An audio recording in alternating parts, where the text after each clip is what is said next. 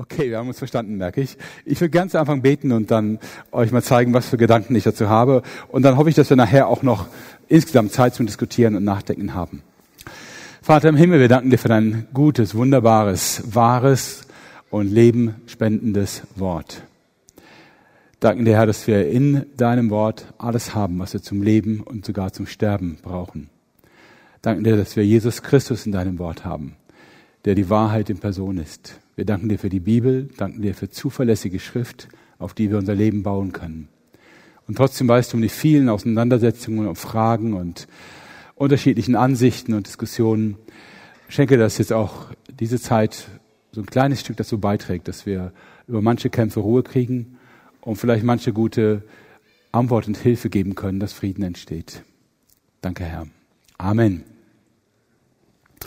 Ja, für mich ist das Thema sehr existenziell, Holy Theology, heilige Theologie und die Frage der Auslegungen. Ihr könnt euch vorstellen, als Leiter eines christlichen Werkes kriege ich schon mal mein Fett weg, wie man so sagt, auch schon manche Ohrfeige, äh, Briefe, die mich warnen und die sagen, warum wir völlig auf Abwägen sind äh, und so weiter. Es ist nicht zu viel, also müsst ihr jetzt keine Sorgen um mich machen, ich mache mir auch keine. Ähm, ich finde es auch manchmal interessant, ich finde es spannend. Ich bedanke mich bei jedem, der mir schreibt oder mich anruft und sagt, er ist mit etwas nicht einverstanden, weil ich denke, jemand, der den Mut hat, mir das direkt zu sagen, ist für mich ein Gewinn. Ja. Kritik an unserem Werk, an mich, ist die kostenloseste und beste Unternehmensberatung, die ich kriegen kann. Ja.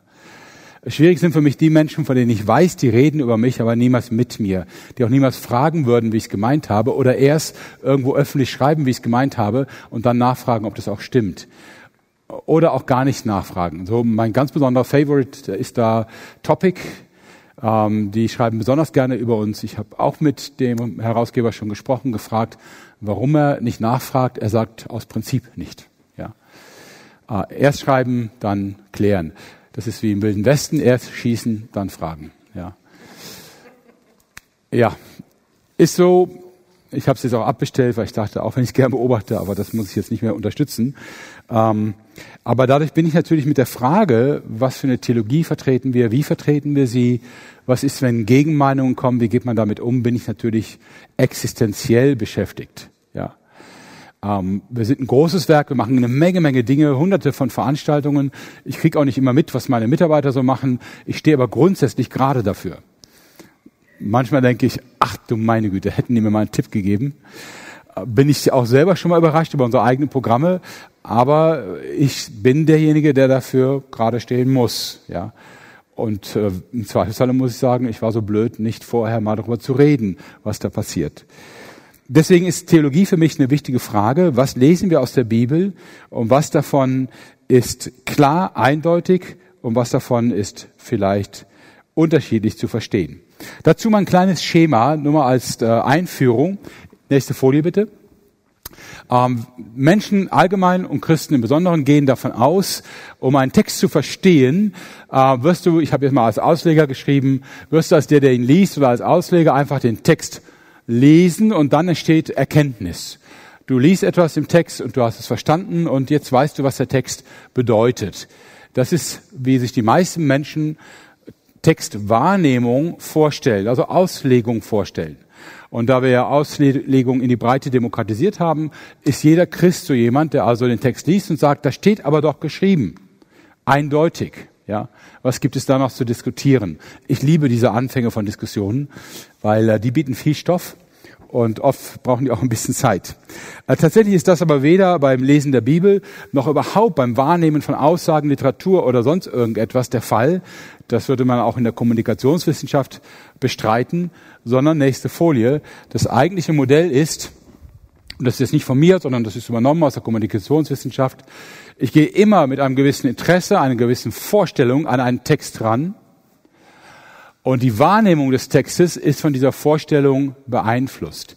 Die wahre Erkenntnis ist nicht ein kleiner Kern, den ich finde, weil er ja logisch ist und da steht, sondern ist ein großes Feld, in dem meine Absichten, meine Intention und meine Wahrnehmung bestimmen, wo genau ich lande. Ich höre also immer selektiv, ich filtere automatisch. Wir wissen das aus der menschlichen Kommunikation sowieso. Ich meine, ich hätte mal gehört, dass man sagt, bei einer Kommunikation zwischen Menschen gilt eine gut gelungene Kommunikation bei circa 20 Prozent dessen, was man verstanden hat. Also wenn ich 20 Prozent, Arne, von dir verstehe, was du sagst, dann haben wir gut kommuniziert. Aber 80 Prozent bleiben offen. Ja. Und wenn ich es versuchen würde, aus den Aussagen, die du mir gesagt hast, ein Buch zu schreiben, würdest du wahrscheinlich protestieren und sagen, Augenblick mal, das hätte ich aber doch ganz anders gesagt und habe ich auch nicht so gemeint. Wenn also wir schon im Gespräch, wo wir nicht nur Text hören, sondern auch Mimik sehen, Gestik sehen, Reaktionen, wo Interaktion ist, wenn wir da schon nur 20 Prozent verstehen, dann ist die Idee, dass wir von einem biblischen Text 100 Prozent verstehen, anmaßend. Das kann überhaupt nicht sein. Ja, sorry, dass ich das so sage, aber wer das behauptet, der disqualifiziert sich ein Stück schon selbst in der Behauptung, weil er überhaupt nicht verstanden hat, was Wahrnehmung bedeutet. Also Wahrnehmung ist beeinflusst von meiner Absicht, mit der ich an den Text herangehe und von dem, was ich dann im Text lese. Ja, also wir lesen Texte und die Frage zum Beispiel, das wäre so eine Frage, was ist für uns paradigmatisch? Also wo haben wir das Gefühl, boah, das ist jetzt zentral für meinen Glauben? Die wird sehr, sehr unterschiedlich entschieden. Ich nenne euch mal zwei einfache Beispiele wo unsere Kultur kräftig mitmischt beim Lesen von Texten. Ganz einfach, es kommt gleich auch nochmal. Äh, wir lesen die Fußwaschung von Jesus. Also Jesus wäscht die Füße. Und wir lesen, dass er danach sagt, ein Beispiel habe ich euch gegeben, damit er tut, wie ich euch getan habe. Ja? Und verstärkt das sogar nochmal und sagt, wenn ihr wisst, was zu tun ist, selig seid ihr, wenn ihr es wirklich tut. Und wir haben gelesen, die Fußwaschung ist nicht wörtlich gemeint sondern symbolisch. Das heißt, Leiter sollen dienende Haltung haben. Ja. Und da sind wir uns auch alle einig, weil unsere Kultur Fußwaschung gar nicht vorsieht. Das ist kein Modell unserer Kultur. Ihr würdet euch wundern, wenn ich jetzt hier mit einem Eimer Wasser rumgehe und anfange, euch die Füße zu waschen und die Damen unter euch würden wahrscheinlich sagen, Uli, sorry, das geht ein bisschen weit, ja, ich ziehe mir jetzt nicht die Schuhe aus vor dir. Ähm, das heißt, der Kulturfilter ist an und wir sind uns sicher, dass der Text alles meint, aber auf keinen Fall, dass wir wirklich einander die Füße waschen. Ist das so? Ja. Ich sage manchmal, äh, wenn ich über neutestamentlichen Gottesdienst rede, ich habe ja lange Ekklesiologie unterrichtet, ich sage manchmal, es gibt im Neuen Testament fast keine Vorschriften, was Gottesdienst betrifft. So gut wie null. Wann man ihn feiert, wie oft man ihn feiert, was da drin sein muss und so weiter, ist alles offen. Es gibt nur drei Dinge, die konkret festgeschrieben sind. Das ist Taufe, das ist Abendmahl und das ist Fußwaschung. Und die haben wir schon weggelassen, weil sie kulturell nicht passt. Versteht ihr, was ich meine? Ähm, wir denken noch nicht mehr darüber nach, ob wir uns irren könnten. Wir sind uns sicher, dass der Text nicht so verstanden werden kann, wie das, was da steht. Weil unser Kulturfilter das automatisch selektiert und wegleitet. Ja. Womit ich auch gar nicht sagen will, dass es falsch ist. Ich sage nur, dass es passiert. Ja. Aber es ist nicht das Einzige, dass unsere Absichten an einen Text bestimmen, was rauskommt. Unsere Weltanschauung spielt eine große Rolle. Nächste Folie bitte ähm, die mischt noch kräftig mit. Und bei vielen Dingen ähm, lesen wir den Text so, wie wir denken, ohne zu wissen, dass das nicht unbedingt der Text ist, sondern unser Denken. Klassisches Beispiel, macht mir auch immer viel Spaß, darauf hinzuweisen und die Leute sagen immer, ja, weiß ich, aber sie sagen es nicht. Alle sind sich sicher, dass die Qualifikationen von Ältesten in der Gemeinde im ersten Timotheusbrief beschrieben werden.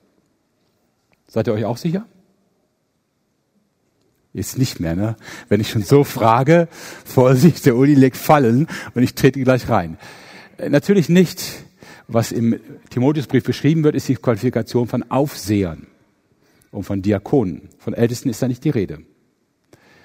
Aber wir haben das so internalisiert, die Grundregel, Älteste und Aufseher muss das Gleiche sein, dass wir immer nur von Ältesten sprechen.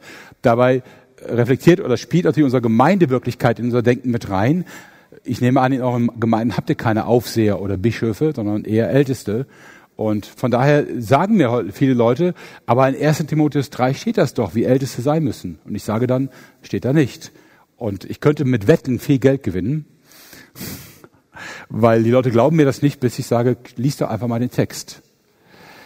Ähm, die, der Clou der Geschichte ist der Filter, die Weltanschauung die Vorentscheidungen, die wir längst getroffen haben, wie wir Dinge verstehen und mit denen wir an solche Texte rangehen und sagen, ah, das müssen die bedeuten. Jetzt wird jemand sagen, ja und, was ist daran schlimm, wenn es nicht Älteste, sondern Aufseher sind, ist doch das Gleiche.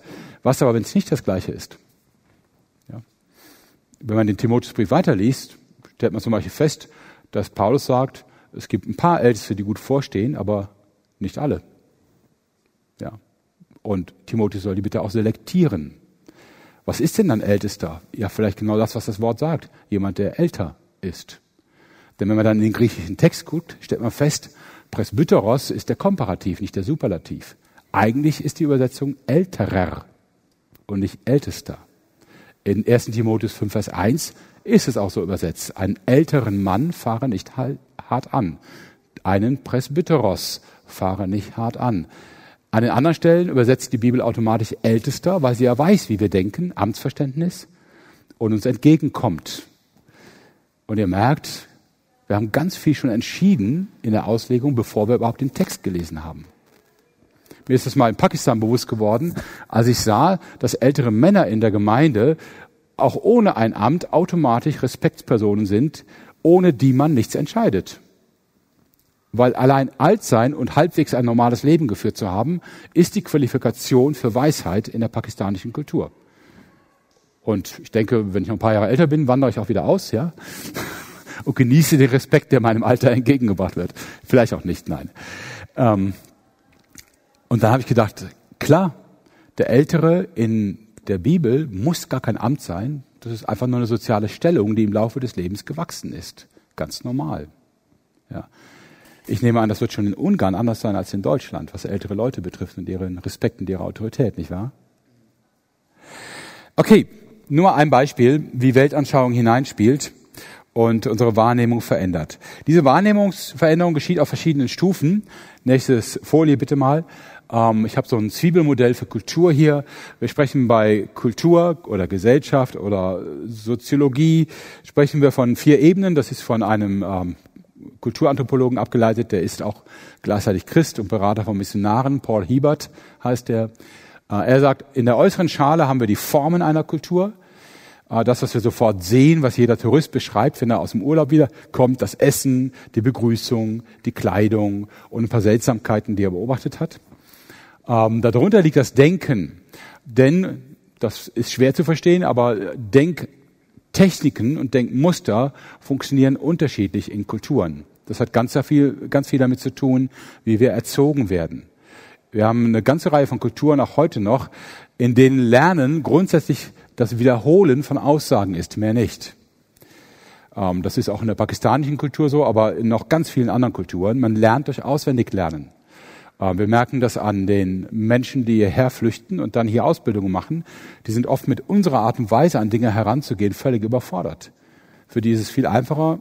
Sie haben ein paar Sätze, die müssen sie auswendig können und rufen sie in der Prüfung wieder ab und das war's. Während wir ja synthetisches Denken fördern und dann zum Beispiel eine Fragestellung verändern, damit jemand nachdenkt, was bedeutet die Frage und dann auch auf die Lösung kommt. Also Denken, Denkstrukturen sind unterschiedlich in Kulturen. Gefühle sowieso, das ist am offensichtlichsten. Das fängt an bei der Frage, was ist schön, was ist hässlich, was gefällt mir, was nicht, was ist angenehm, was ist unangenehm. Ja.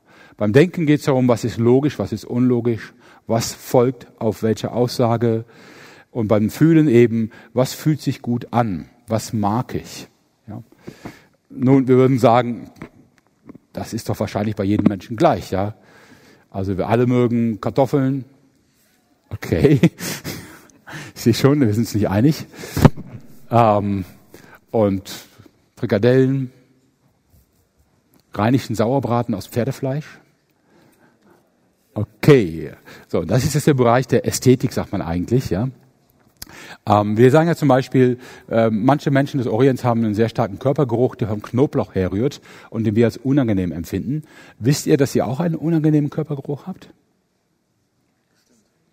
Genau. Und wisst ihr, was da so unangenehm riecht? Milchprodukte. Für Chinesen war das zumindest lange Jahre so, dass sie unseren Körpergeruch als unangenehm empfinden, weil Chinesen äh, deutlich weniger oder fast keine Milchprodukte wie Käse und ähnliches verzehren.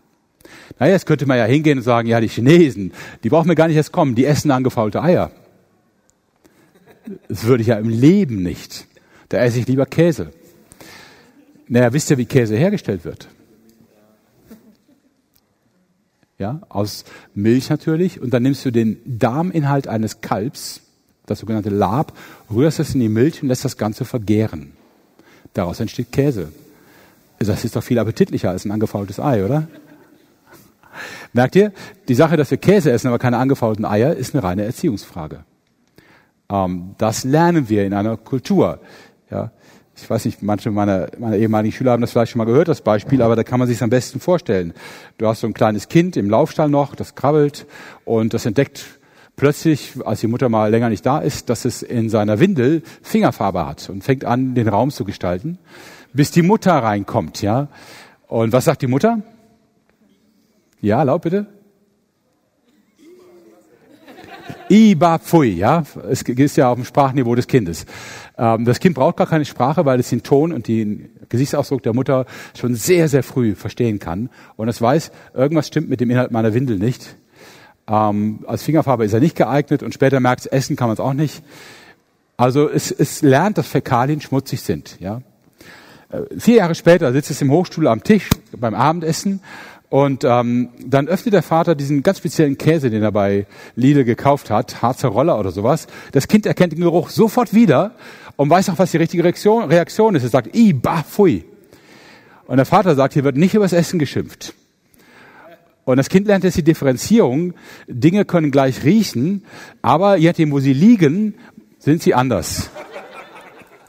Ja. Und so lernst du Ästhetik. Man könnte ja fragen, mit welcher Berechtigung ist das eine schlimmer als das andere? Man kann jetzt mit Bakterien kommen und so weiter, aber eigentlich ähm, ist das eine reine Erziehungssache. Das ist äh, Fühlen und ganz im Zentrum der Kultur liegen Werte, also Dinge, die eine Kultur für richtig oder für falsch hält oder für gut oder für böse. Ja. Das sind typische Werturteile in einer Kultur. Und ich will euch jetzt mal zeigen, auf diesen verschiedenen Ebenen, nicht umfangreich, wir haben ja nicht viel Zeit, aber nur mal ein paar Beispiele, ähm, was das bedeutet, dass wir zum Beispiel eine andere Kultur haben als die Kultur der Bibel. Und wo dann automatisch unser Filter einsetzen und man merkt, wir kommen möglicherweise zu ganz anderen Entscheidungen bei Bibelversen als ein Mensch aus dem Orient oder aus Südamerika oder aus Afrika oder anderen Ländern, die andere Kulturen haben als wir. Und ich bitte mal um die nächste Folie. Beispiele für Gedanken und Gefühle in der Bibel. Äh, Kleidung und Schmuck zum Beispiel. Ich hatte doch eben eine Bibel in der Hand. Habe ich die bei euch liegen lassen? Kann das sein? Liegt da eine Bibel rum, die keinen Herrn hat? Ah, super. Vielen Dank. Aber nehmen wir mal 1. Timotheus 2, weil das äh, am leichtesten erkennbar ist. Dort gibt Paulus Kleider, Kleidungsanweisungen und äh, sagt,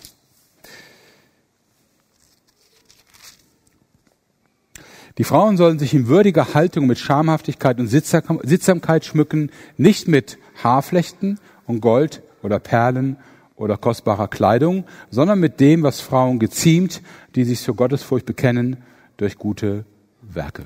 Ja. Also der klassische Zopf bei Frauen in strengen Gemeinden ist eigentlich nach Paulus unrechtmäßig. Haare flechten verboten. Ähm, Gold oder Perlen auch, kostbare Kleidung auch. Das ist eine kulturbezogene Aussage, weil, und das kann man jetzt in dem Text wunderbar erkennen, Paulus setzt voraus und sagt, es geht um Schamhaftigkeit und um Sittsamkeit.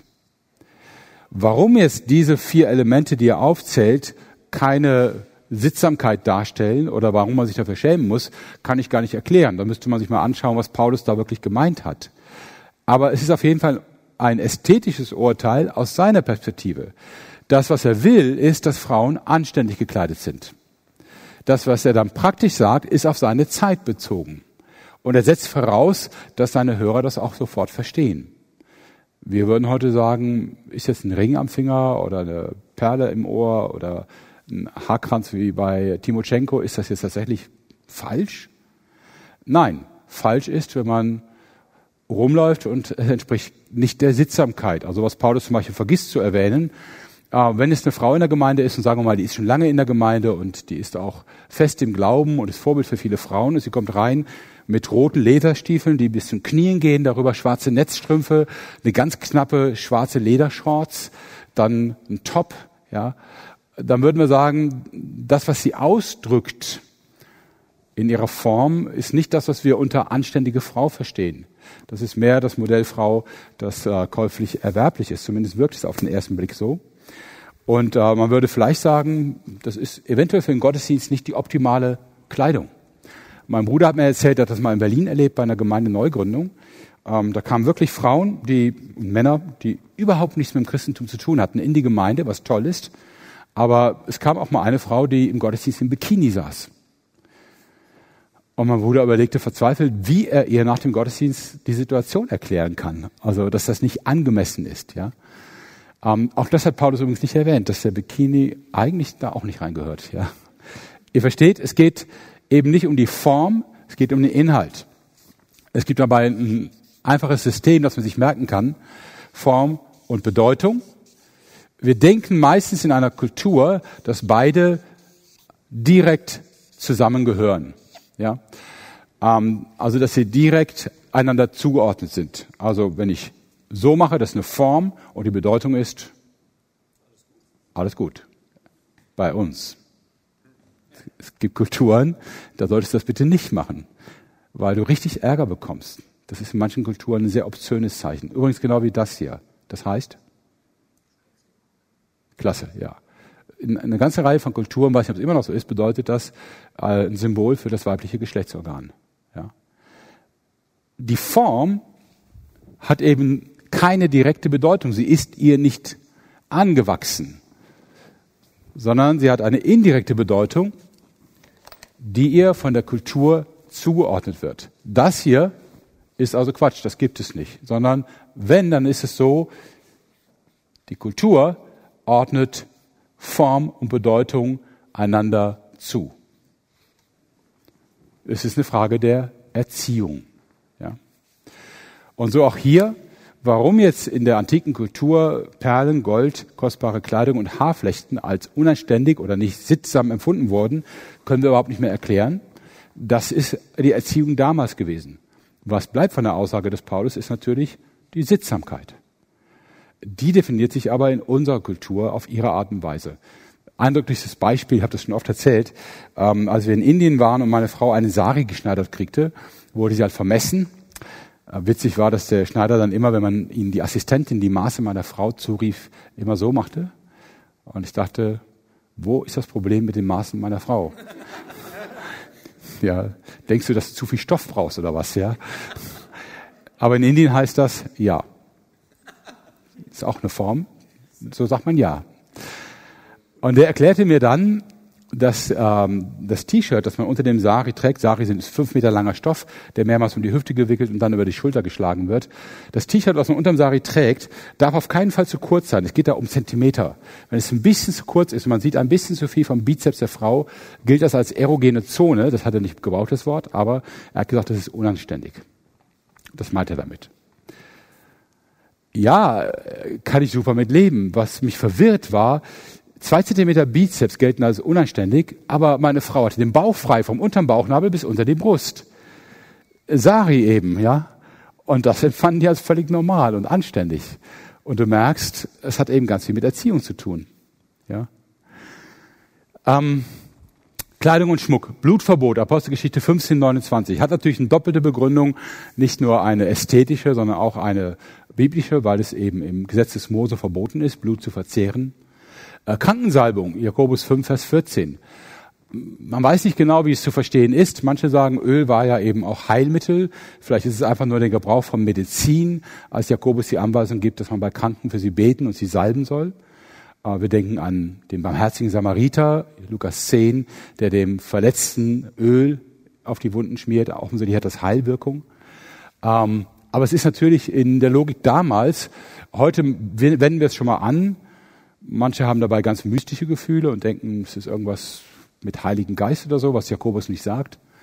Ähm, eigentlich aber hat es mit unserer Kultur nicht mehr viel zu tun. Fußwaschung hatte ich schon genannt. Bruderkuss finde ich deswegen so witzig, weil das das häufigste Gebot im NT ist. Fast das häufigste. Gleich fünfmal sollen wir einander mit heiligen Kuss begrüßen. Ja. Aber es gibt so ein paar Männer, denen man das besser nicht sagt, die wirklich kein Gefühl dafür haben und äh, den Frauen in der Gemeinde erklärt, dass er jetzt aus Liebe sie küssen wird. Habe ich schon mal erlebt, ist selten. Die meisten sind ein bisschen vernünftig dabei. Franzosen fragen sich, wo unser Problem ist. Ich habe mir sagen lassen, Russen haben damit auch kein Problem, aber nur zwischen Männern. Wir Deutschen tun es echt schwer damit und würden auch sagen, ja gut, von der Ästhetik her, das ist schwierig, wenn ich anfange, in der Gemeinde die Leute zu küssen. Wie ist es in Ungarn? Küsst man sich da? Also früher war das noch, noch normal. Ja. Im Gemeindekontext das auch, aber im Gesicht gehalten. Ne? Ja, klar. Aber in, ähm, in ungarischer Minderheit, in Ukraine, habe ich das auch erlebt, dass die direkt halt Mund zu Mund. Und natürlich war auch für mich ziemlich unangenehm. Genau. Vor allem, wenn derjenige sagt, vor allem, wenn der, derjenige sich erstmal vorher mit dem Taschentuch die Nase sauber macht und dann kann ich mir so richtig vorstellen. Weil mein ästhetisches Empfinden ist tatsächlich da problembelastet als Deutscher. Wobei die Franzosen sich auch nicht richtig küssen. Die gehen auch mehr oder weniger aneinander vorbei und machen so einen Luftkuss. Ähm, aber für uns völlig klar, das ist Kultur. Was wahrscheinlich gemeint ist, ist herzliche Begrüßung oder Hände heben beim Gebet. Finde ich deswegen so spannend, weil 1. Timotheus 2 ja auch das Gebot enthält, dass Frauen nicht lehren dürfen, was Männer unglaublich wichtig finden. Aber die meisten Männer, die das sehr wichtig finden, heben beim Gebet nicht ihre Hände. Wo ich denke, hey, wie liest du denn die Bibel? Hast du den Abschnitt gar nicht ganz gelesen? Und wenn du schon von Frauen was erwartest, was dich ja eigentlich gar nicht angeht, wieso handelst du dann nicht selber so, wie du es liest? Ja. Ähm, das heißt, wir haben automatisch Filter, die uns denken lassen, so wie ich es verstehe, ist es richtig. Und wie die anderen es verstehen, ist dann nicht mehr die Bibel wörtlich genommen. Bei den Werten ist es noch viel schwieriger. Nächste Folie mal. Ähm, wir haben eine Menge Werte in der Bibel, mit denen wir nicht übereingehen. Klingt jetzt vielleicht hart, wenn ich das sage als theologischer Lehrer, aber nächste Folie bitte. Ich will es euch einfach mal zeigen, wo wir Schwierigkeiten haben. Geht's nicht? Wunderbar. Zum Beispiel Anwendung von Gewalt im Alten Testament. Ich finde es ja faszinierend, was für eine Geduld Gott hat mit den Menschen des Alten Testamentes, aber ich hoffe sehr, dass meine Kinder sie nicht als Vorbild nehmen. Simon und Levi, Levi, der Begründer des Priesterstammes in Israel, bringen ein komplettes Dorf um, weil sie empfinden, dass ihre Schwester entehrt wurde. Und jetzt könnte man denken, ja gut, die hatten noch einen moralischen Grund, aber nachdem sie alle Männer getötet haben, nehmen sie deren Frauen und deren Töchter und feiern Großfamilie, ja. Das ist extrem brutal, ist so brutal, dass Jakob ihnen am Ende den Segen verweigert. Und man merkt, die haben ein bisschen anderes Verhältnis zu Gewalt als wir, ähm, zumindest als wir heute haben. Akzeptieren der Sklaverei. Äh, wir haben das Empfinden, Sklaverei darf man nicht dulden, da muss man gegen aufstehen und gegen angehen. Oder Pädagogik mit der Route, die Sprüche, ja. Züchtige deinen Sohn mit der Route. Übrigens den Sohn, nicht die Tochter. Wollte ich nur mal festgehalten haben, ja. Aber trotzdem, geht erstmal gar nicht, ist verboten in der deutschen Gesetzgebung. Und ich würde auch mal sagen, die meisten würden heute sagen, das ist auch keine gute Pädagogik. Wieso sagt Salomo so etwas? Ja. Und wie gehe ich damit um? Ich kenne tatsächlich Gemeinden, die sagen, das muss so gelebt werden. Das ist Gebot. Ja, steht ja nochmal in der Bibel. Ich komme da gleich nochmal kurz darauf zurück, weil ich glaube, daran kann man einiges deutlich machen. Rolle der Frau, damit meine ich jetzt nicht die neutestamentliche Diskussion, sondern einen Abraham, der seine Frau als Schwester ausgibt, weil sie Halbschwester ist, und sie mal eben weggibt, um sein Leben zu schützen. Und man denkt jetzt mal, abgesehen davon, dass es eine Halblüge war, denkt man, was habt ihr für ein Verhältnis miteinander? Ja, wo du deine Frau weggibst, damit du überlebst. In unserer Kultur sagt man, dass Männer ihr Leben geben, damit die Frau überlebt. Und der hat Angst um sein Leben und, und opfert seine Frau. Gut, sie stirbt ja nicht. Sie muss nur mit dem Pharao ins Bett, ja. Und trotzdem ein ganz komisches Gefühl. Und Abraham merkt, das war nicht so gut. Gott korrigiert das ja und macht es dann nochmal. Und es war immer noch nicht gut. Und dann wiederholt sein Sohn Isaak. Dreimal kommt so eine Geschichte vor im ersten Buch Mose. Und man denkt, was haben die für ein Werteempfinden? Ein anderes als wir. Ohne, dass ich jetzt sagen will, ist es besser oder schlechter, darum geht's nicht. Ich will nur deutlich machen, das sind Werte, wo wir zwar sagen, Abraham, Stammvater, großes Vorbild, wir alle wollen so leben wie Abraham. Und ich sage, bitte nicht komplett. Ein paar Sachen solltet ihr bitte anders machen, als Abraham die gemacht hat. Ja. Wie kommst du von Person X tut in Buch YZ auf das ist der Wert der Kultur? Warum ich von Werten spreche? Ja. Ähm, unter Werten versteht man ja, was halte ich für richtig und was halte ich für falsch. Ja. Also wo denke ich, dass Dinge gut oder böse sind? Und es fällt auf zum Beispiel im, im Umgang mit Ehefrauen im Alten Testament, dass das Werteempfinden der Menschen selber ein anderes ist, als wir heute haben in Bezug darauf, wie geht man mit einer Frau um, was ist gutes und was ist böses Verhalten gegenüber einer Frau. Ja? Also die Werte fragen immer, was ist in meiner Wahrnehmung richtig, falsch, gut, böse, ähm, wahrhaftig, unwahrhaftig, könnte man noch mehr fragen. Ist es nachvollziehbar? Das ist nachvollziehbar. Okay. Und Polygamie. Ähm, auch das im Alten Testament reichlich vertreten. Ähm, für uns heute wertemäßig inakzeptabel. Wir spotten über die Muslime vielleicht, dass die sich mehrere Frauen erlauben dürfen oder die Mormonen, die das auch dürfen. Ähm, aber unsere Glaubenshelden des Alten Testamentes waren zum größten Teil polygam. Ja, hatten mehrere Frauen. Ähm, nur ein Beispiel, also ich, ich leite daraus keine Lehre ab. Ich will nur deutlich machen, ähm, wir leben in einer anderen Kultur, in einem anderen Empfinden. Wir lesen diese Dinge und, und entweder ignorieren wir sie und merken gar nicht, hey, das ist eigentlich so nicht akzeptabel. Ja? Oder wir werten, wir sortieren sie anders ein, sodass sie irgendwie kompatibel wird mit dem, was wir haben. Man könnte ja bei Jakob sagen, gut, der hat ein bisschen Pech gehabt mit seiner ersten Frau und kriegt sie deswegen eine zweite, Lea und Rahel. Ja? Ist ja betrogen worden, der Betrüger wurde betrogen. Ähm, aber es war für ihn auch relativ normal und hat, wie gesagt, die eine nicht gewollt, die andere bekommen, hatte dann zwei und hat sich dann nochmal zwei Frauen genommen also so ein großes Problem war es dann auch nicht. Man hatte polygame Vorstellungen, die quasi erst nach dem Exil wieder aufgehört haben. Lass mich das kurz mal am Beispiel der Pädagogik mit der Route erläutern. Das andere, glaube ich, ist ja nicht so zu diskutieren. Es gibt also tatsächlich auch heute Christen, die äh, in unserem Kulturkreis sagen, wir können es nicht verbieten lassen, unsere Kinder zu schlagen, weil die Bibel das gebietet. Also weil das quasi in der Bibel vorkommt. Was aber ist der Hintergrund dass Salomo sowas überhaupt sagt und erklärt. Nun, das erste ist, wir haben es bei der Kultur, in der Salomo spricht und denkt, mit einer sogenannten Kollektiv- oder kollektiven Kultur zu tun. Das heißt, normalerweise hast du eine Familie in Mitte der Kultur, als Kernzelle der Kultur, und zwar die Großfamilie, den Clan, und das Überleben in der Kultur wird gesichert durch den Zusammenhalt in dieser Gruppe. Das ist quasi der Gegenentwurf, der immer schon existierte, zum neuen modernen Individualismus. Wir sichern unser Überleben nicht durch Gruppenzusammenhalt, sondern durch eine ganze Menge von Sicherungsmechanismen wie Versicherungen. Wenn ihr alt werdet, krank werdet, arbeitslos oder pflegebedürftig, ist alles versichert, ja, und wird von einer Institution getragen. Wir institutionalisieren die Sorge für den anderen. In Familien ist das so nicht, sondern da ist man in der Familie füreinander verantwortlich. Erziehungssysteme solcher Familien sind völlig anders als unsere, weil die Erziehungsziele anders sind.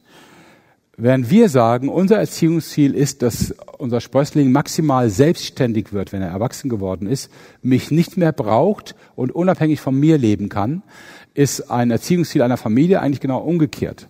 Man erzieht doch nicht auf Selbstständigkeit, sondern auf Solidarität mit der Familie. Und man will am Ende nicht, dass er sich löst und unabhängig lebt, sondern dass er solidarisch bleibt, die Familie mit versorgt oder wenn er selber in Not ist, von der Familie versorgt wird. Das heißt, du hast zwei völlig unterschiedliche Denkvoraussetzungen und auch Wertevoraussetzungen in dem, wie man Familie empfindet und wie man Kinder erzieht. Ein solches Familiensystem ist brutalst gefährdet, wenn die jungen Männer, die für die Familie das Geld verdienen können, ausbrechen. Eine Familie verliert quasi ihren Ernährer ähm, oder einen ihrer Ernährer. Und wenn sie das zulässt und noch mehr gehen und kündigen die Solidarität auf, dann ist die Existenz der Familie gefährdet. Also wenn jetzt zum Beispiel drei junge Männer in der Familie sagen, hey, warum sollten wir die alten Knacker versorgen, die jetzt sich nicht mehr selber helfen können, wir verdienen lieber das Geld für uns selbst, dann ist tatsächlich die Familie gefährdet. Es gibt keine Versicherung, keine staatliche Vorsorge, die das auffängt. Das heißt, die einzige Chance ist tatsächlich mit massiver Gewalt denjenigen zu überzeugen, du kannst die Familie nicht verlassen und du darfst sie auch nicht verlassen. Ich sage es mal anders. Während wir sagen, wir müssen alles tun, um den Willen unserer Kinder zu stärken, damit sie alleine in einer Gesellschaft überleben können, sagt eine familienorientierte Gesellschaft, wir müssen alles tun, den Willen der Kinder so zu gestalten, dass sie bei der Familie bleiben. Und wenn es nicht anders geht, muss er gebrochen werden. weil sonst die Familie nicht überleben wird. Und hier ist völlig klar, dass Salomo sagt, du kannst deinen Sohn nicht einfach laufen lassen. Wenn er ausbricht, musst du ihn zurückholen und zur Not mit Schlägen. Ja, das macht einen völlig anderen Sinn in dem Kontext als für uns. Es sind quasi diametral entgegengesetzte Erziehungsziele. Okay? Soweit mal die Frage mit den Voraussetzungen, mit denen ich Texte lese und ähm, die dann natürlich zu verschiedenen Ergebnissen führen, je nachdem, aus welcher Kulturprägung heraus ich komme und an die Texte herangehe. Dabei sind verschiedene Prinzipien natürlich zu beachten. Manches ist einfach auch nur ein Denkfehler. Ich habe die mal äh, gekürzt auf drei. Es gibt sicherlich noch mehr, was man bedenken kann. Bitte mal nächste Folie.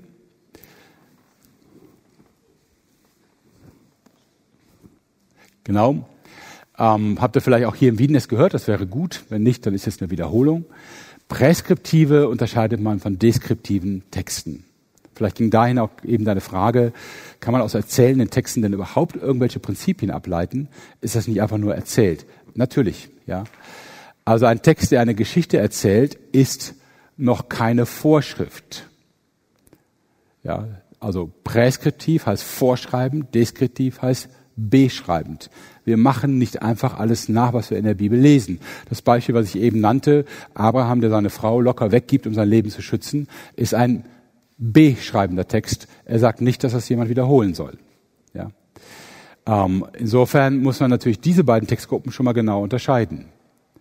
Das wird zum Beispiel interessant im Neuen Testament, nur um mal zu zeigen, dass es nicht immer so weit weg ist von uns. Ähm, Pfingstler argumentieren manchmal, dass sie sagen, du musst eine Geistestaufe haben, um wirklich Christ zu sein, weil du in der Apostelgeschichte an verschiedenen Punkten sehen kannst, dass erst die Erfüllung mit dem Heiligen Geist und das Reden in Sprachen den Aposteln zeigt, das sind wirklich Christen. Trotzdem sind die Texte in der Apostelgeschichte deskriptiv, beschreibend. Und die haben auch einen gewissen Zusammenhang und sogar eine gewisse Logik, wenn man sie liest. Deswegen fragt man bei Ableitungen aus beschreibenden Texten immer, gibt es dazu eine Lehre, die das ergänzt? Und gar bei der Geistestaufe muss man sagen, nein. Also es gibt keine einzige Anweisung später, die sagt, achte darauf, dass jeder Christ, der sich bekehrt und zu Jesus gehört, dann auch mit dem Geist getauft wird. Genau das fehlt, was nicht alle, lange nicht alle, aber manche Pfingstler fordern, dass grundsätzlich man durch eine Geistestaufe geht. Versteht ihr? Präskriptiv, deskriptiv. Heißt nicht, dass die Pfingstler das völlig falsch machen. Nur wenn jemand sagt, ich habe eine andere Überzeugung, glaube ich, das ist okay. Da haben wir dann schon die zwei verschiedenen Auslegungen. Äh, ich glaube, es ist okay, wenn er sagt, hey, das, das sehe ich anders, das verstehe ich anders und lebe auch meinen Glauben anders. Da halte ich es tatsächlich für möglich, dass beides nebeneinander existiert. Der Pfingster, der sagt, ich kann aus den Texten nur lesen, dass du eine Geistestaufe haben musst. Und der sogenannte Evangelikale, der sagt, ich hatte automatisch meine Geistestaufe, als ich mich bekehrt habe. Ein Beispiel. Das zweite, Heilsgeschichtliche Einordnung, ich denke, das ist am vertrautesten. Wir unterscheiden zum Beispiel zwischen Altem und Neuen Testament, also zwischen Gesetz und dem Verhältnis zur Gnade. Wir merken aber, dass in manchen Diskussionen das gar nicht so einfach ist. Ähm, ohne jetzt, dass ich äh, hier das Thema anfangen will, weil das würden wir auch nie zu Ende kriegen, aber ich bin immer überrascht bei der Diskussion um Umgang mit Menschen, die in homosexuellen Beziehungen leben, wie gern man da reichlich aus dem Gesetz des Alten Testamentes nimmt. Wo ich denke, ja gut, ich verstehe das einerseits und ich würde vielleicht auch ähnlich ticken, zumal ich nicht betroffen bin. Andererseits unterscheiden wir eigentlich zwischen der Zeit des Gesetzes und der Zeit der Gnade. Was würde das dann bedeuten für diese Frage? Und ihr merkt, man kann, je nachdem, wo man den Schwerpunkt setzt, zu sehr unterschiedlichen Schlüssen kommen an der Stelle. Versteht mir nicht falsch. Ich bin jetzt nicht jemand, der sagt, ist alles egal, lass sie machen, was sie wollen ähm, aus verschiedenen Gründen. Und trotzdem muss ich aber denen, die so argumentieren, dass sie sagen, hey, Augenblick mal, wer sagt uns denn, dass das vom Alten Testament her heute noch so gültig sein soll? Dem muss ich ein Stück weit recht geben und sagen, du hast insofern recht, dass direkt neben diesen Anweisungen völlig andere Anweisungen stehen, die uns völlig kalt lassen, wie zum Beispiel keine Stoffe aus gemischtem Gewebe zu tragen. Leviticus 19 wo Gott sogar sagt, es ist ein Gräuel. Ich denke, uh, das ist natürlich schwierig, ja. Ähm, versteht mich nicht falsch. Ich habe jetzt nicht damit gesagt, alles ist relativ und interessiert uns nicht mehr. Ich sage nur, ähm, wir müssen uns unserer Voraussetzungen bewusst sein und mit den Methoden exakt arbeiten und sagen, was wir wirklich anwenden und warum wir es so anwenden. Sonst fangen wir an, einfach aus unserer Situation, unserer Prägung heraus locker weg zu argumentieren und zu sagen, das muss aber so sein, es steht doch da so. Also Unterscheidung Altes, Neues Testament und natürlich Autorität der Gattungen klären. Das, was ich eben zitierte von Salomo, dass man den Sohn schlagen soll, ist kein Gesetz. Auch nie gewesen. Es stammt aus den Sprüchen und das sind Weisheitslehren. Da steht auch, dass man Honig essen soll, zum Beispiel. Übrigens rät Salomo auch, seinem Arbeiter nicht zu viel Geld zu zahlen, weil wenn er satt ist, arbeitet er nicht genug.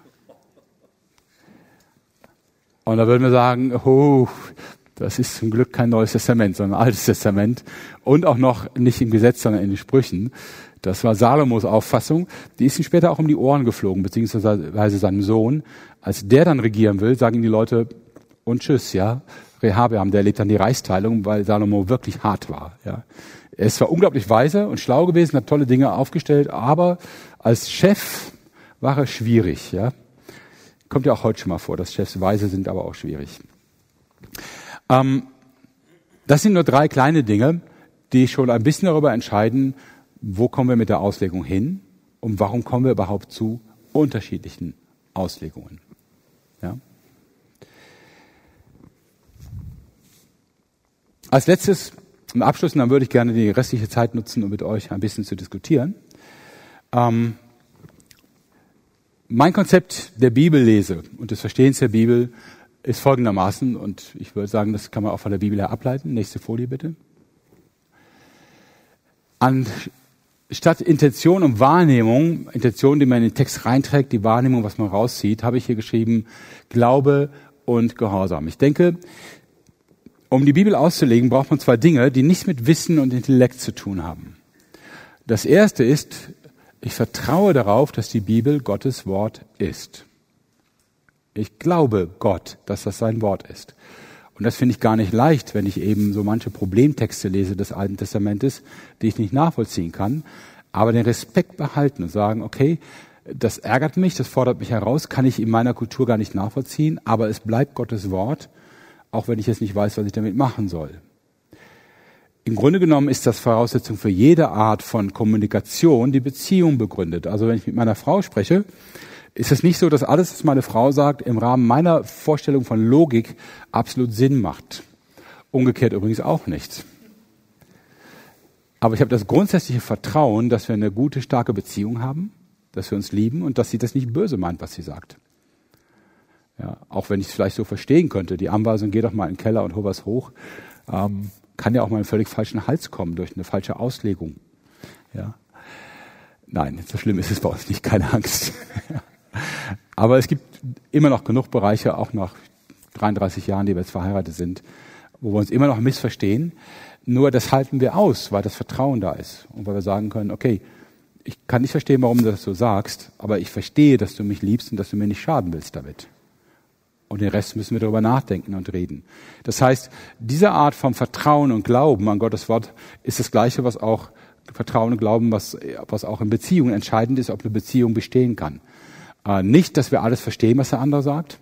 Schön wär's, ja. Das wird ein paar hundert Jahre dauern, bis wir unseren Ehepartner verstehen. Sondern, dass wir vertrauen, dass das, was er sagt, er in guter Absicht sagt. Dass er mir nicht schaden will. Und das andere, Gehorsam, ist das, was die Bibel selber sagt. Dass die Worte, die wir in der Bibel finden, am Ende nur dann ins Verstehen kommen, wenn wir sie irgendwie mit ins Leben reinnehmen.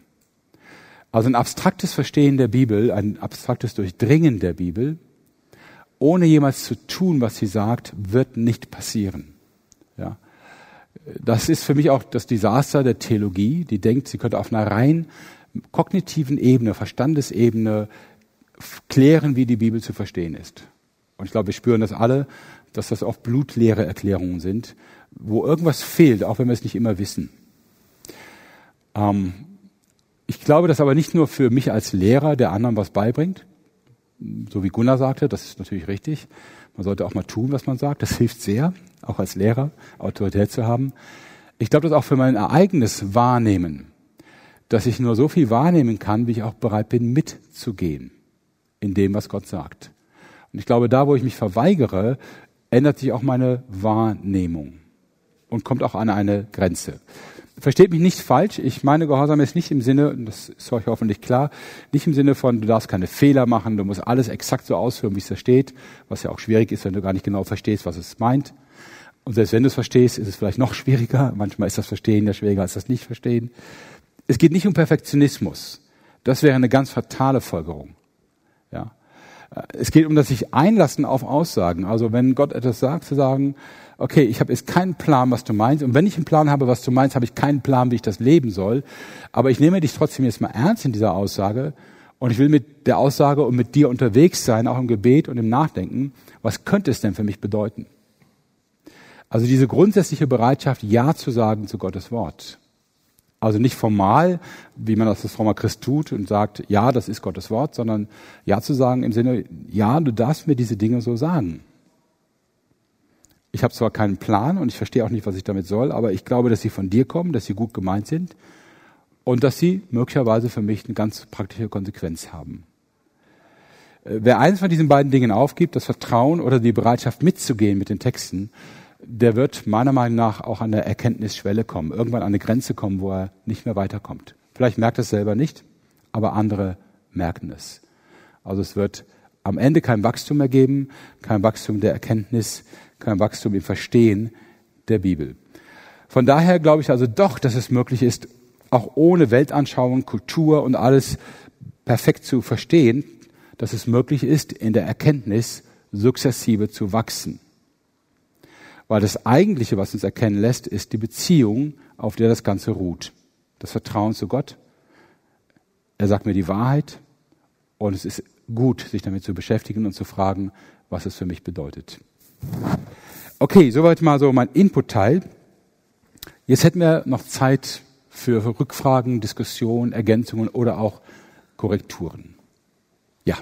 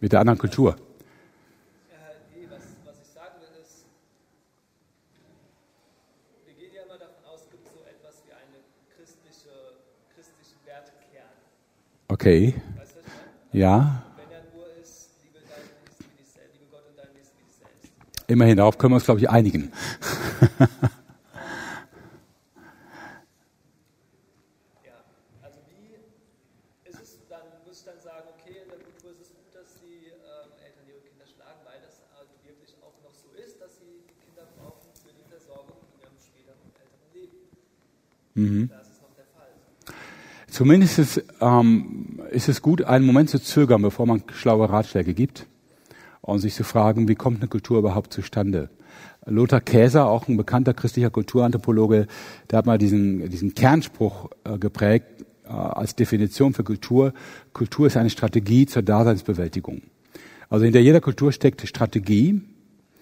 Ähm, ob die eine kluge Strategie ist oder nicht, das ist noch auf einem anderen Blatt Papier. Ja, aber derjenige, der das macht, wenn das nicht sein persönliches Problem ist, sein persönliches Verhalten, sondern kulturelles Verhalten tatsächlich, derjenige, der es macht, hat eine logische Überlegung dahinter oder das Gefühl, es müsste eine logische Überlegung geben. Ja? Und äh, man sollte, bevor man zu schnell Ratschläge vergibt, sollte man tatsächlich einen Augenblick warten und sagen, okay, äh, wenn das jemand macht, seine Kinder schlagen, wohin erzieht er sie denn? Und da wären wir dann bei der Fragestellung, die ich eben angerissen habe. Kleine Vorwarnung, es kann natürlich auch umgekehrt kommen. Wir sind in einer Gemeinde, also Doris und ich, die eine ganze Reihe von Kulturen hat. Und äh, da kommen Menschen aus anderen Kulturen, die durchaus uns kritisieren und sagen, ihr geht mit unseren Kindern nicht richtig um. Ja, weil ihr viel zu nachgiebig seid. Oder andere Situationen, Leute, die in Erzieherberufen sind, kennen das vielleicht. Ähm, man hat mit Kindern von Migranten zu tun und merkt, die reagieren eigentlich nur auf Dinge, wenn sie schmerzen. Aber ich darf sie nicht schlagen, auf keinen Fall. Nur, sie haben ein System, wo sie, wenn du nicht schlägst, nicht reagieren. Du bist quasi schachmatt gesetzt, ja. Ähm, da sind also eine Menge Fragen mit verbunden. Ähm, ich glaube tatsächlich, man muss Respekt haben von der Kultur, auch wenn sie einen erstmal verwirrt und sogar verängstigt. Ja. Und manches lässt sich schwer ändern. Gerade wenn es die Werte Mitte berührt, von der ich eben sprach, die ist eigentlich nicht erreichbar für Menschen. Da glaube ich, kann nur der Heilige Geist drin arbeiten. Das ist für mich ähnlich wie das, was im Alten Testament Herz genannt wird. Und das braucht mehr als nur eine gute Ansprache. Ähm, aber man kann natürlich, gerade wenn Menschen aus einer anderen Kultur her, hierher kommen und ihre Strategien der anderen Kultur hier keinen Sinn mehr machen, kann man versuchen, sich langsam, langsam vorzuarbeiten und zu erklären, warum das hier tatsächlich Unsinn ist, seine Kinder zu schlagen. Aber es ist schwer. Also meine Frau ist viel unterwegs mit Migranten und was sie erzählt, macht keinen Mut. Umgekehrt wäre es ja genauso. Stell dir vor, du kommst in ein Land, sagen wir mal, du kämst nach Pakistan und Christen aus diesem Land versuchen dich jahrelang zu überreden, dass du endlich deine Kinder schlägst. Das ist ja das Gleiche, nur umgedreht. Und du denkst, nee, ja. Nur in, bei den Leuten in unserer Gemeinde, von denen ich spreche, ist es so, die sagen dann auch, aber es steht doch in der Bibel, dass du deine Kinder schlagen sollst. Da fällt mir gerade so ein, dass manchmal bildet sich ja, wenn man da die Summe dieser kulturspezifischen Verhaltensweisen mal sich anschaut, bildet sich ein Verhaltenskodex, wo ich wieder versuche, mit einem Gerechtigkeitsstatus mitzuerwerben. Ne? Mhm. Das heißt, ich muss so handeln als Eltern, damit ich qualifiziert bin. Mhm. Aber unter diesem, dieser Überschrift Gnade, das was das Evangelium des Reiches Gottes, muss man halt mal rausgucken, versuchst du dich da gerade in eine Position durch dein Verhalten zu bringen, mhm. Die dein Verhalten, egal welchen Kulturkodex du jetzt da reinflanscht, kriegst du so nicht. Ja, die Idee ist gut, ich finde den Ansatz auch gut.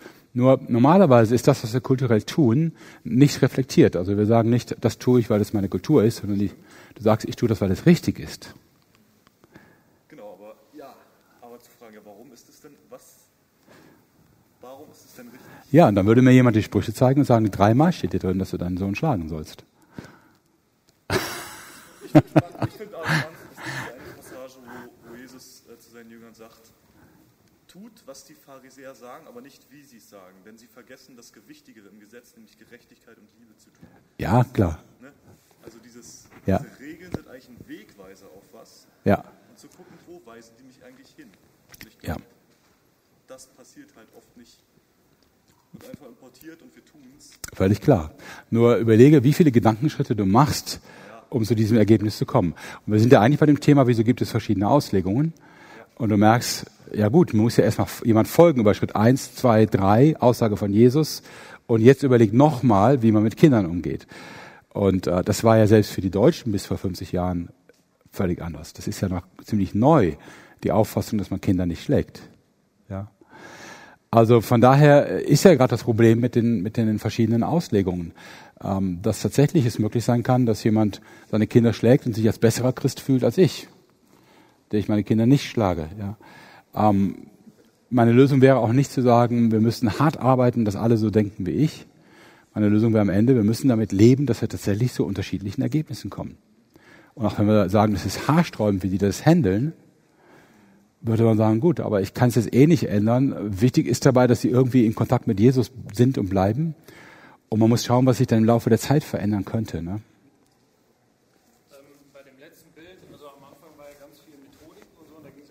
mhm. wie ähm, kann ich die einzelnen Schritte gehen und was äh, gibt es in der Bibel und wie muss ich da dran gehen.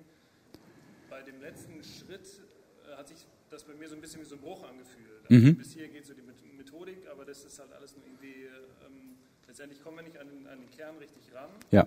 Und deswegen machen wir es so. Also mir, mir fehlt die Methodik da drin. Ne? Also wie, wie ist das jetzt, dass ich dann wenn ich jetzt so Passagen habe im Alten Testament, da habe ich dann mhm. Sachen, da weiß ich ganz genau, die betreffen mich halt nicht. Mhm. Andere, da bin ich so am und her wackeln, aber die mhm. stehen irgendwie doch nur ein Vers dahinter. Mhm. Also was mache ich denn da jetzt mit der Methodik? Weil letztendlich müsste ich sie ja dann konsequenterweise halt aufstreichen. Ja, aber du hast vollkommen recht, da ist ein Bruch drin. Ähm, es sieht so ein bisschen aus wie Ausweichen vor der Frage, was ist denn jetzt die wirklich richtige Auslegung? Aber das ist für mich jetzt gerade auch die Problemstellung. Also welche Auslegung stimmt denn hundertprozentig?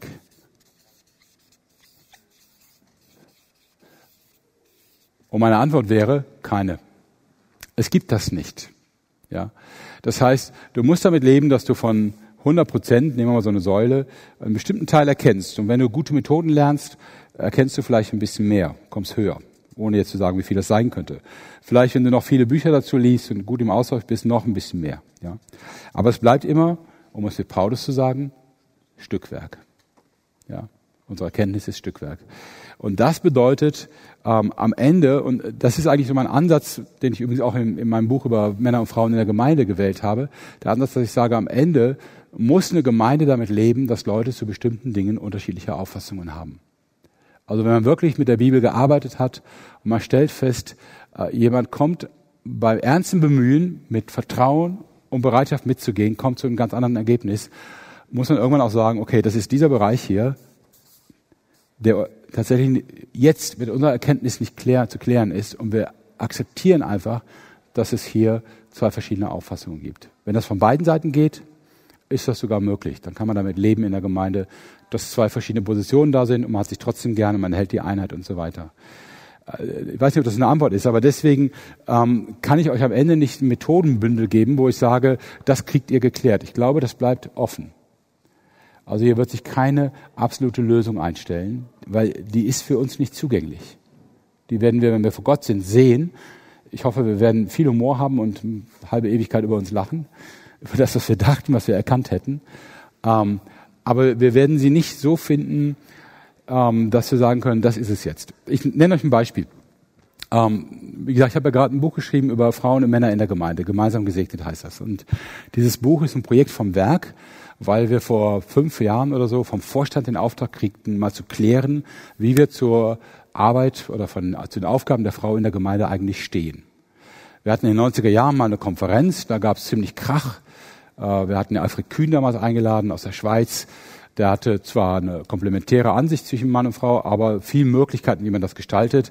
Und es gab eine Riesenwelle danach und Gemeinden drohten uns, sie würden uns die Unterstützung einstellen und so. Damals kriegten wir dann Panik, es wurde eine Erklärung geschrieben und danach galt so eine Art Tabu, wir reden da nicht mehr drüber. Wenn uns jemand fragte, wenn mich jemand fragte, damals dachte ich, boah, wir sind ja keine Kirche, wir müssen ja keine Bekenntnisse äußern. Ja? Hol dir irgendwo anders Hilfe. Ja? Und ähm, vor ein paar Jahren hat dann der Vorstand gesagt, hey, ihr redet zwar nicht darüber, aber ihr schafft ja Fakten in dem, was die Frauen, die mit euch zu tun haben, machen. Zum Beispiel predigen. Dann müsst ihr auch eine theologische Begründung liefern. Und ich habe dann zum Vorstand gesagt, ihr wisst nicht, um was ihr bittet. Ja, das ist die Büchse der Pandora, die ihr da öffnet. Wir sind uns nicht einig als Mitarbeiter. Wir haben ganz extrem gegensätzliche Positionen. Vorstand hat gesagt, ist uns egal, ihr macht das bitte. Denn er sagte, ihr seid die Theologen, wenn ihr das schon nicht schafft, einen Weg zu finden, wie sollen das die Gemeinden schaffen? Na, dann haben wir uns hingesetzt und als Leitung angefangen, miteinander zu diskutieren. Und ähm, das war echt heftig und schwierig, ja, weil wir waren wirklich nicht einer Meinung. Und wir haben gemerkt, wir können bestimmte Positionen nicht auflösen, weil Leute aus einem ganz unterschiedlichen Erfahrungshintergrund kommen. Und wir haben auch ein Stück gelernt zu sagen, okay, ich verstehe deinen Weg, den du gegangen bist, deine Erfahrungen, die Dinge, die du gesehen und erlebt hast und warum du zu diesem Urteil gekommen bist. Und ich lasse es stehen. Und umgekehrt. Ja. Das ist das Problem. Ähm, und von daher wirst du an diesem Punkt nicht ankommen, egal mit welchen Methoden, Material du arbeitest. Ich muss ganz ehrlich zugeben, vielleicht tue ich Ihnen Unrecht. Ich hatte nach der FTH in Gießen das Gefühl, boah, wenn du es weiter konsequent lernst und dran bist und bleibst, dann hast du irgendwann den perfekten Weg. Aber dann war ich mal bei einer AFED-Konferenz, wo die Besten der Besten zusammen waren, denen ich nicht das Wasser reichen kann und wir am Ende kein Ergebnis hatten. Und ich dachte, vielleicht ist die Vorstellung, je perfekter du bist, desto besser das Ergebnis einfach nicht wahr. Vielleicht bleibt es dabei, dass wir unterschiedliche Positionen haben. Deswegen dieser Bruch. Ja, weil ich sage am Ende, wenn du mir sagst, ich vertraue der Schrift und ich gehe mit und ich lasse mich auch korrigieren von der Schrift und kommst trotzdem zu einem anderen Statement, würde ich sagen, okay, das ist eine Sache zwischen dir und Jesus, die kann ich nicht anders als erstmal hinnehmen. Ist es nachvollziehbar? Ja, schon, aber unbefriedigend. Unbefriedigend, ja, genau. Okay, unsere Zeit ist abgelaufen. Gleich geht's hier weiter. Vielen Dank fürs Mitmachen, Zuhören, Mitdiskutieren und schön, dass ihr dabei seid.